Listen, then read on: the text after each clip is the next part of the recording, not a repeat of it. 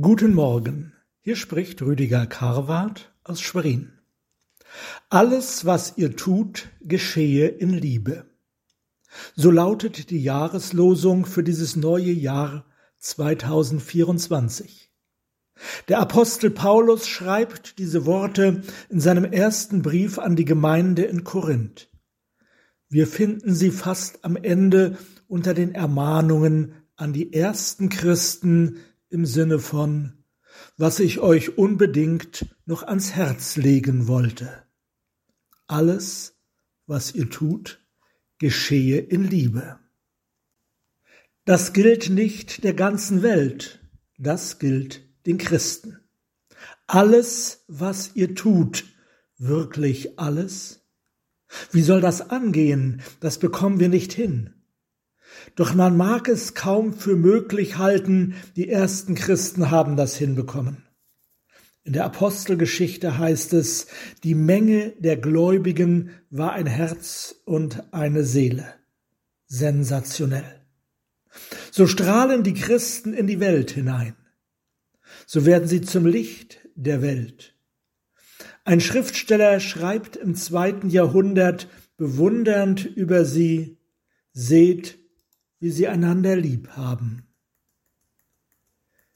Die Liebe der Christen ist krisenfest.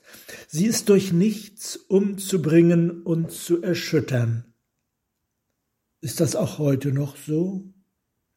Es wäre zu schön, um wahr zu sein.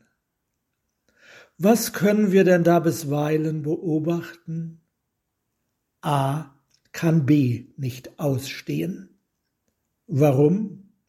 Vielleicht gefällt ihm seine Nase nicht. Nun könnte er ihm ja einen kräftigen Wumms auf eben diese Nase versetzen, aber dazu ist er zu feige.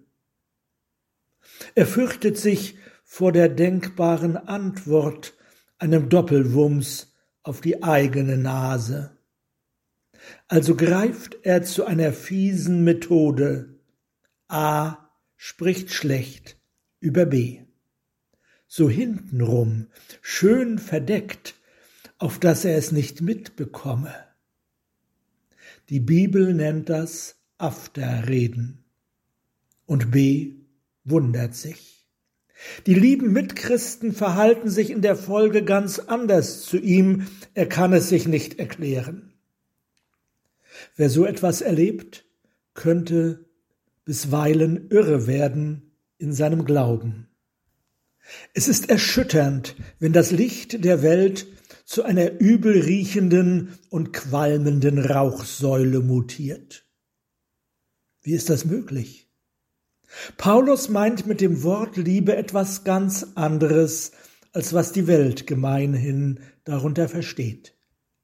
Er meint nicht unsere natürliche Liebe, die auf Sympathie beruht und bei der kleinsten Enttäuschung Schaden nimmt. Unsere natürliche Liebe ist nicht krisenfest. Paulus meint die Liebe, mit der Jesus uns geliebt hat und die der Glaube an ihn in unseren Herzen bewirkt. Diese Liebe ist krisenfest, weil Jesus sie mit seinem Blut gereinigt hat. Diese Liebe ist die schönste Frucht des Heiligen Geistes. Alles, was ihr tut, geschehe in Liebe. Was das praktisch bedeutet, sehen wir an Stephanus, dem ersten Märtyrer der Christenheit.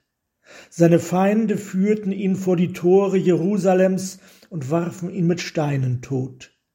Nichts als Hass umgab ihn. Und was tat Stephanus? Stephanus kniete nieder und schrie laut, Herr, rechne ihnen diese Sünde nicht an. Und als er das gesagt hatte, verschied er. Sein letztes Wort war ein Gebet für seine Mörder.